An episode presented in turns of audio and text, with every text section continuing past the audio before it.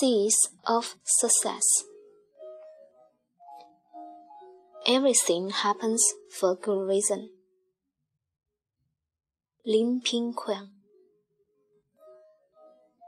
There was time when I spent a lot of money attending various training courses with renowned coaches such as Anthony Robbins, T. Harv Eker, Brain Chasing, Robert Kiyosaki, which included fire walking and even arrow breaking with my throat. These programs significantly help and improve my career and personal life.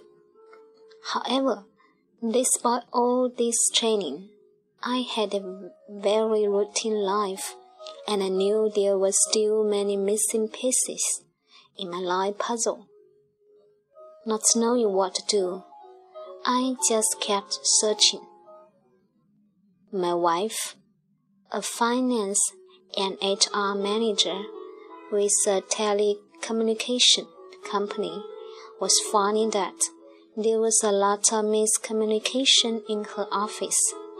Staff morale was low and business was not growing much. She wasn't happy and wanted to find ways to, improve her working environment and expand her business network. She had also embarked on a new business venture, which required her to attend training almost every night right after work, followed by group sharing and presentations to acquire new business partners. She put in a lot of effort, and it was tough for her to manage people's expectations. Usually, she only reached home in the early hours of the morning, and she had a struggle to get up the next day and rush to work. She really needed to find a solution to manage her staff and the growth of the business. Then, through friends, we were able to make an appointment to speak to Geshe Michael Roach, and that he could give us some advice. I distinctly remember that he was a tall, cheerful, and humble person. Best of all, he gave us the solution. Everything is coming from you. You only need to change yourself. After the first evening night of the public talk, we were so excited recalling what had been shared during the talk that we couldn't sleep. Everything sounded too good to be true. All we needed to do was plant positive mental seeds in a powerful place. And when these seeds ripen, we can be happy and successful at the same time.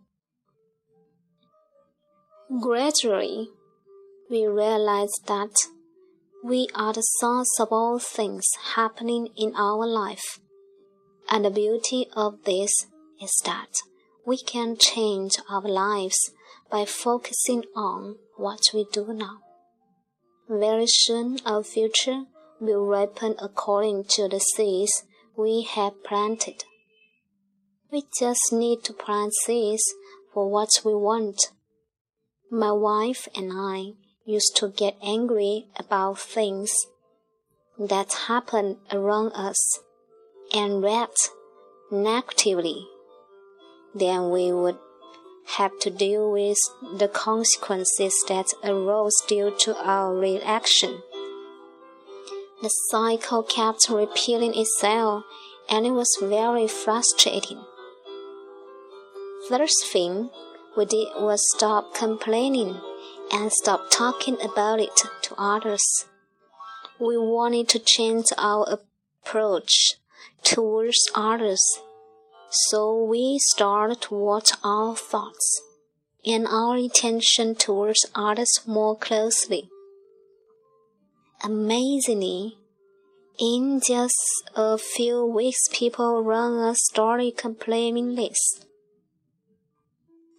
After the talk, we work on making changes in our daily life. Life still had its ups and downs, but we understood that everything happens for a good reason. We also felt that we could not put all the pieces in place yet, and we wanted to learn more. I was lucky that I had the opportunity to attend the Diamond Cutter Executive Retreat Level 2, October 2011. The three day retreat gave me more time to really understand my true calling in life. The thing of level 2 was finding my passion. Next, my wife and I attended the level 1 and 2 workshop conducted by the Singapore Diamond Wisdom team. With all the tools in place, we knew what steps to follow and how to speed up the whole process. We were glad to be able to participate in Diamond Wisdom Weekly Story Group in English and Chinese. This platform allowed us to understand the deeper meaning of the book. Every week, more and more people in the group story to see their seeds ripen, and this was a very exciting process. My own weekly and monthly sales meetings were less aggressive and these meetings would end with more fruitful results compared to earlier meetings, which were full of fluctuation and complaints. The work environment has become more homely and everyone's bond is closer. I have also changed my approach to acquiring clients and sales. I started spending time helping my colleagues and competitors to find clients, sharing sales ideas or prospecting approaches. Soon, I started seeing my own sales increase. By practicing the Diamond Cutter principles, my wife's office environment improved. They moved to a new office and Star was happier. Her own business expanded faster than she expected. Using the Diamond Cutter system, soon a group of young, vibrant, and energetic Gen Y staff joined her team. In July 2012, she received recognition from her company for her hard work and efforts. She has become a successful example that others can follow. Our children had an opportunity to attend Geshe Michael Rose public talk in August 2012, and I really enjoyed the teaching by Uncle Geshe Michael. We were happy to have invited them to come along. We saw the changes in them and they also started to realize their thoughts and action. I had the opportunity to be a volunteer at the 2012 public talk in Singapore, at the Dharma Carter Executive Retreat Level 3 in Malaysia and in Guangzhou. These experiences have strengthened my learning and motivated me to contribute more to the teaching of Dharma Carter principles. Thank you for coming. It's Geshe Michael's opening line. And I wanted to say this back to him each time he comes to Singapore. Thank you for coming. No one understands the principles better than Geshe Michael himself. We have been lucky to have had the opportunity to expose ourselves to the Diamond Cutter principles. Now, All we need to do is to master them and share them with others.